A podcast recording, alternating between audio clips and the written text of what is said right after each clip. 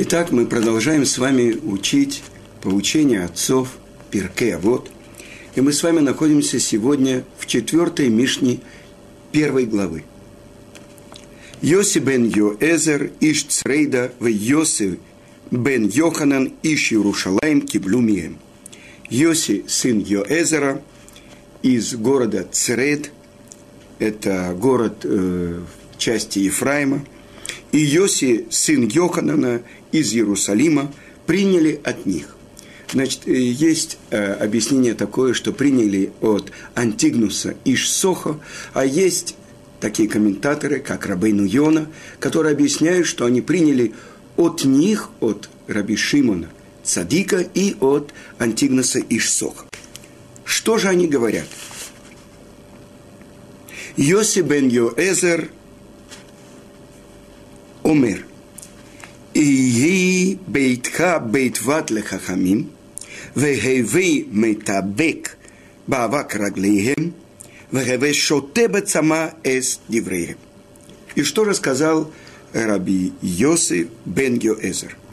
Что был твой дом домом собрания мудрецов, и пылись в прахе их ног, и пей жадностью их слова. И впервые в этой Мишне – мы знакомимся с двумя мудрецами. До этого каждой Мишне были высказаны слова одного мудреца. И дальше в первой главе будут приведены пять пар. Почему же разделились как бы два мнения? И все эти пять пар, первый, который говорит, это Наси, это глава всего еврейского народа, а второй – это Авбейдин, его заместитель. И, как вам известно, пятая пара – это Елель и Шамай. Елель был Наси, а Шамай был Авбейдин. И до того, как мы будем выяснять слова мудрецов, мы должны задать вопрос, почему произошло это разделение. И известно то, что написано в Талмуде, задали вопрос. Как раз это великие мудрецы Елель и Шамай – что было сотворено раньше, земля или небо? И ответ Шамая, что вначале было сотворено небо. Ответ Елеля, вначале была сотворена земля. И тогда мы должны понять, в чем же смысл этого спора. Вы помните строчку из Тары «Берешит» в начале «Бара Элоким» сотворил всесильный это Ашамаим, в это Арец. Небо и землю. И что же говорит Шамай? Небо – это цель. Земля – арец. Вы слышите корень слова «рац». Она направлена. Она бежит. Сначала есть цель, а потом земля, которая должна быть направлена к цели. Я слышал урок Гаона Равмыша Шапира, который объясняет смысл слова «шамай». На иврите, как известно, там это «шам». А если представить себе еврейский народ, это 13,5 миллионов, э, все человечество это где-то 6 миллиардов. Но если представить, что у каждого человека есть цель, ради чего он пришел в этот мир, ради чего спустили его душу в это тело – тогда там это цель. Как на иврите? Это шам. Тогда множественное число всех целей называется шамаем. Небо. И это мнение Шамая. А теперь посмотрим, что же говорит Елель. Он говорит, вначале была сотворена земля. То есть место для служения человека – это именно земля. Это главное, ради чего сотворены и небеса. Ведь небеса – это духовные творения, а земля – это земной человек, вершина творения, который соединяет в себе максимально материальное – это тело, которое во многом похоже на тело животного, и душа, которая взята из самого высокого духовного места из-под престола славы Творца. Цель – человек, а не ангел. Это то, что объясняет Елель. А теперь посмотрим. царь Шломо построил в Иерусалиме храм. Все для него подготовил его отец Давид. Но Творец не дал Давиду завершить его план, построить место пребывания Шхины, присутствия Творца в мире. И это сделал его сын Шломо. Обратите внимание, корень слова имени Шломо – шалом, мир. Тогда мы посмотрим, как мы, евреи, должны служить Творцу. Из любви и из трепета. Любовь и трепет страх. И это то, что соединялось в храме. Наши мудрецы говорят, что такое храм? Это место, где целуются небо и земля. Место явного присутствия Творца. Служение из любви и служение из трепета и страха. И так продолжалось в еврейском народе. Ведь мы с вами говорили, пока были живы пророки, перед нами сейчас, здесь, при жизни пророка, есть гора Синай. Помните, в первой Мишне мы учили, Моше получил Тору с Синая и передал Иешуа. То есть он передал не только Тору, но и само получение с горы Синай. Он передал это, и на протяжении тысячи лет, пока были пророки, это то, что гора Синай находилась с нами.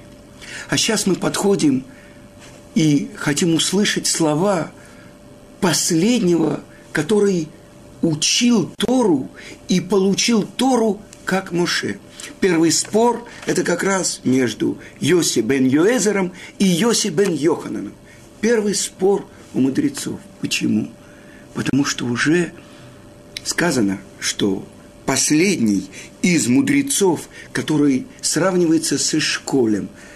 Эшколь – это гроздь. Он был наполнен Тарой, вся Тара была в нем.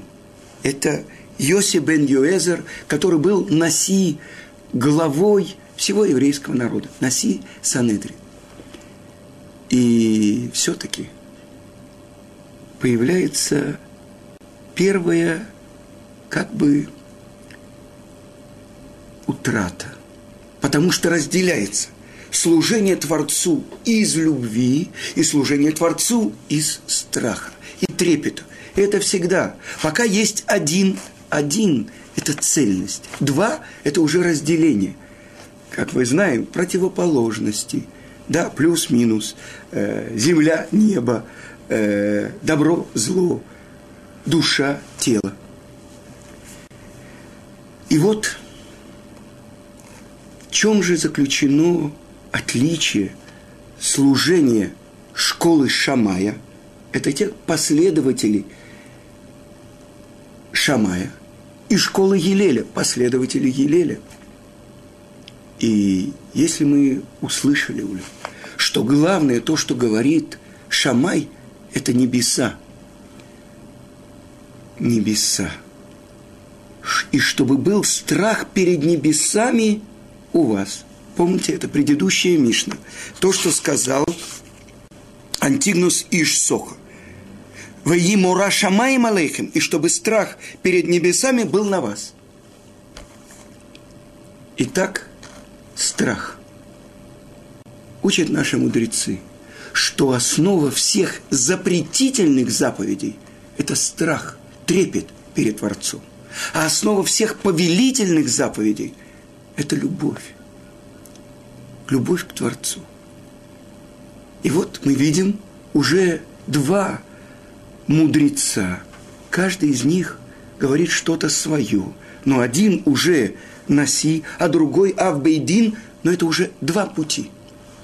И тогда мы должны понять, чем же отличаются эти пути. Вы знаете, что еврейские мудрецы собрались и вывели закон, что в большинстве случаев закон будет по школе Елеля. Почему? Потому что школа Елеля, сам Елель, он сначала цитировал мнение своего оппонента, Шамая, или школы Шамая, а потом только высказывал свое мнение. То есть может быть, чуть больше у него было то, что на иврите называется анава. Анав, Раши дает объяснение, что это такое, что это за качество. Савлан вешафаль руах. Долготерпеливый и ставящий себя низко. Вы знаете, что Тара сравнивается с источником воды. Куда направляется вода? Она обычно стекает вниз. Тот, кто считает себя высокой горой, э, очень трудно, чтобы вода поднялась на эту гору. Помните, мы видели много фонтанов. Это из вершины горы, из большого фонтана, большой источник. Но когда человек ставит себя низко, он делает себя тем, кто может принять много воды. Итак, слова того, кто говорит, что главное в жизни. Изучение Торы. Если бы с вами мы учили, начинали учить Мишнайот. Мишнайот – это то, что мы учим, это Мишна. Но первая Мишна, с которой начинается все шесть разделов Мишнайот. И, как вы понимаете, и Вавилонский Талмуд.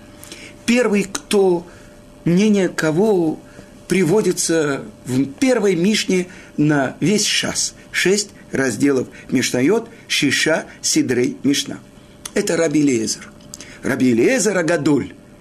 И сказано, что когда Моше Рабейну, наш учитель Моше, поднялся на гору Синай, он увидел, что Творец повязывает короны на буквы.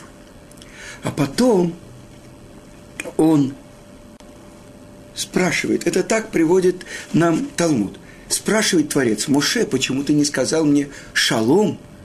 Почему ты не приветствуешь меня миром? И говорит Моше, разве я тот, кто может диктовать э, Творцу мира, что сказать, я могу приветствовать его? И тогда Творец показал ему первого мудреца, слова которого приводятся в Мишне. И это был Раби Элиезер Уркинус, Раби Элиезер Агадоль, великий Раби Элиезер. И спросил Моше, от кого происходит этот человек, великий мудрец. И он попросил Творца, чтобы он происходил именно от него. Тора на самом деле – и иногда мы говорим, что говорил Творец голосом Муше. Гвура. Тора – это, э, мы уже говорили, разные объяснения, что такое Тора. Но это прежде всего закон. Это прежде всего по слову Творца сотворены и небо, и земля. И известно, что Раби Лиезер Агадоль, он шмути, он как бы последователь школы Шамая. А теперь мы можем узнать, что же говорит первый из тех, кто разделились. Йоси бен Йоэзер. И он говорит так. Чтобы твой дом был собранием мудрецов. Пылись в прахе у их ног и пей жадностью их слова. Что же это такое? Он говорит, что если человек – достигает такого уровня, что мудрецы захотят прийти именно в его дом, чтобы там собираться. Прежде всего, он мудрец. А теперь, какими качествами он должен обладать, чтобы мудрецы заходили, захотели собираться в его доме? Он должен быть скромным. Он должен как бы пылиться в прахе у его ног. А с другой стороны, объясняют наши мудрецы, как раньше передавали Туру. Учитель сидел на возвышенности, а у его ног сидели ученики – а что значит, и чтобы ты пылился в прахе у, у их ног, когда идет еврейский мудрец? Раньше не было у нас галстуков, не было у нас таких костюмов. Мы ходили в длинных рубахах. Представьте себе, человек идет в такой длинной рубахе, а за ним идут его ученики. Не было асфальта, дорога. И тогда тот, кто идет впереди, он поднимает пыль, и она оседает на тех, кто идет за ним, ученики. А теперь и с жадностью пей их слова.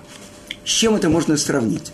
На самом деле человек сытый, э, человек, э, который после хорошего обеда поел, попил, э, ему предложат что-то, он не готов ни есть, ни пить. А представьте себе человек, который идет по пустыне. И, может быть, и не один день. И вот кончилась у него вода. И вдруг он видит источник воды. С какой жадностью он будет пить эту воду. Говорят наши мудрецы, на что это похоже. Приводится, Талмуд приводит такое сравнение. Сравнивают еврейский народ с рыбами. Что значит, какие рыбы?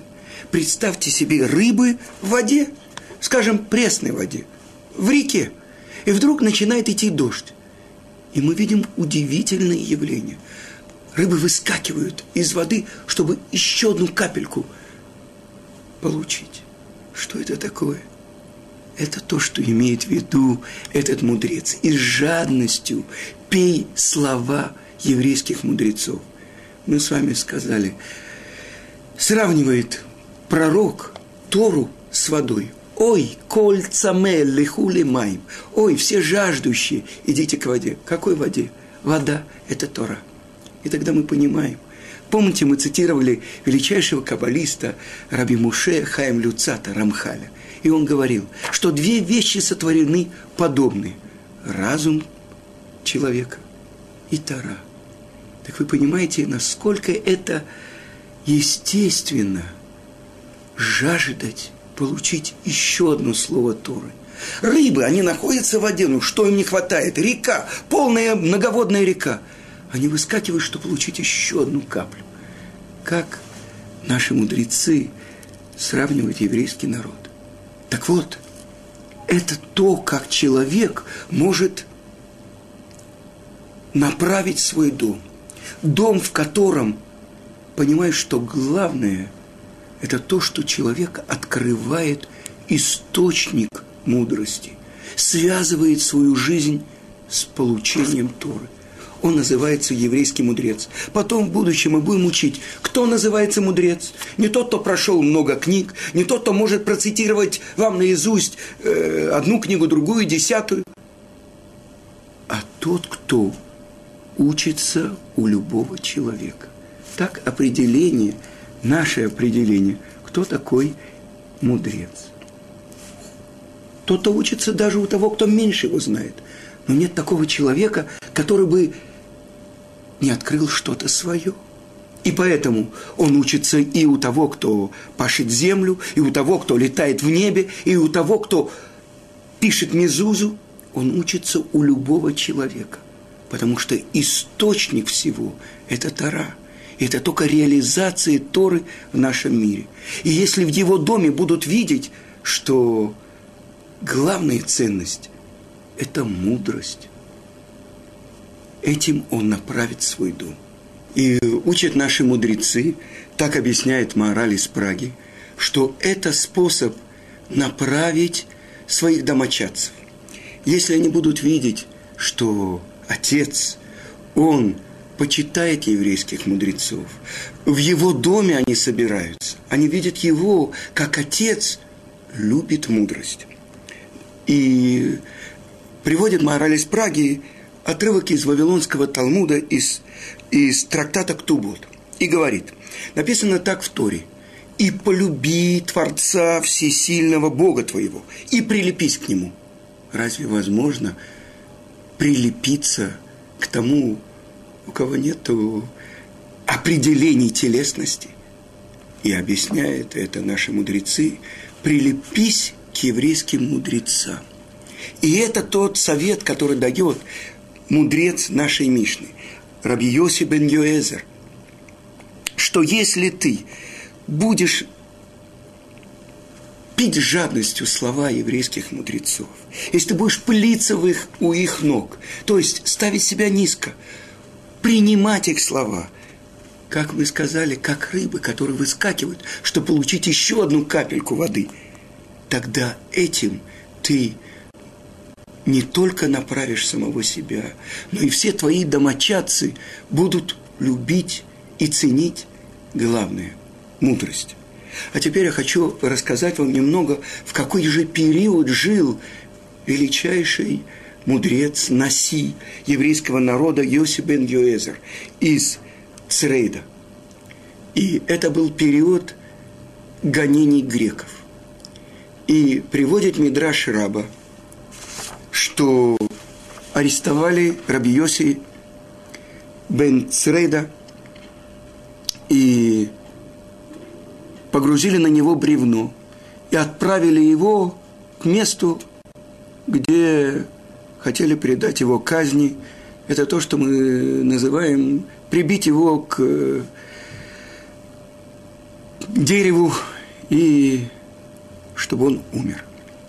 И вот по дороге, это был день субботы, едет на коне его племянник, сын его родной сестры. И звали племянника Якум Ишцрурот.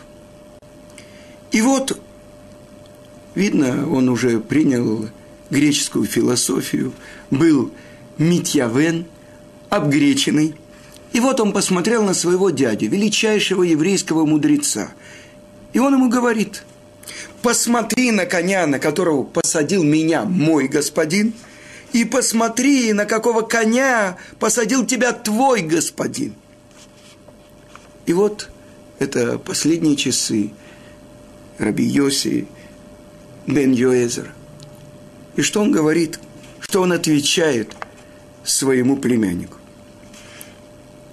Если так с теми, кто гневит его, во сколько раз больше с теми, кто исполняет его волю.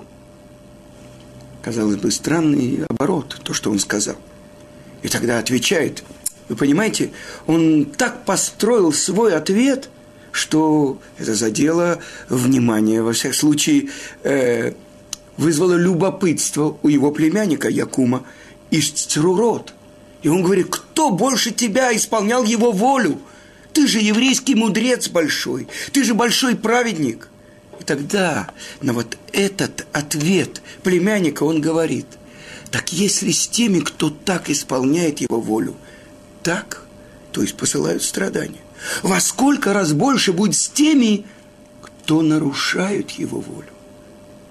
И сказано, что вошли слова Раби Йоси в сердце Иакума из Цурурот, как яд.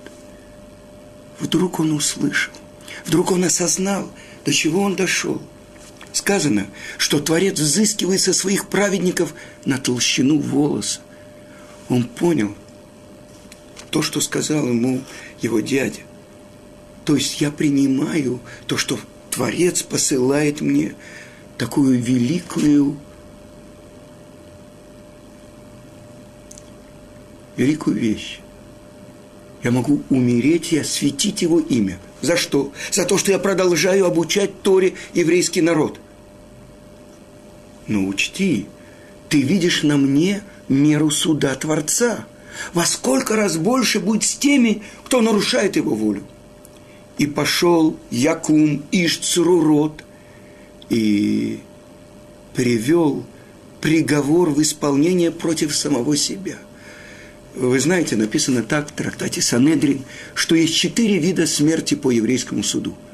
Он сделал так, что на его тело обрушились все четыре вида смерти.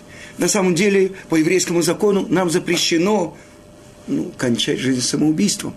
Но он понял, что ему полагается за все то, что он нарушал. Видите, он ехал э, на коне в субботу и так далее, и так далее. Он понял, насколько он виноват перед Творцом.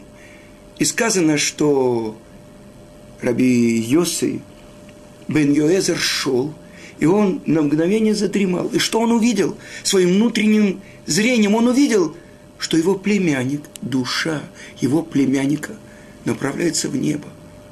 И он сказал, опередил меня этот на короткое мгновение в Ган-Эден.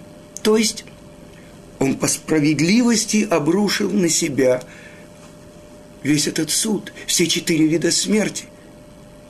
Вы понимаете? Я слышал от Гаона Равмы Шапира, который объяснил, это не просто в какой-то Ган-Эден – еврейский мудрец, который всю свою жизнь посвятил Торе, сейчас освящает имя Творца тем, что он отдает свою жизнь за Тору, и именно в это место направляется душа его племянника, который был полностью отвергал соблюдение Торы, саму Тору, с какой насмешкой он говорит со своим дядей в начале. И он стал полным раскаявшимся, Бальчува. И сказано, что Рэби, Раби Иуда Анаси плакал. Вот тот, кто может получить будущий мир за одно мгновение. Человек раскаялся и обрушил на себя суд здесь, и он полностью очистил себя перед небесами. Ведь главная цель, ради чего мы приходим сюда, чтобы здесь, в месте, которое называется ночь, тьма, открыть того, кто нас послал сюда. Это то, что учат наши мудрецы. Это место на иврите называется Олам. Корень слова Элем – скрытие. Здесь, в этом мире, Творец скрыт. Но самое большое его присутствие именно здесь. И это то, что мы должны открыть. Один, полностью посвятив себя изучению Торы и сделав свой дом местом, где еврейские мудрецы чувствуют себя как дом. На этом я завершаю. Всего хорошего. До следующего урока.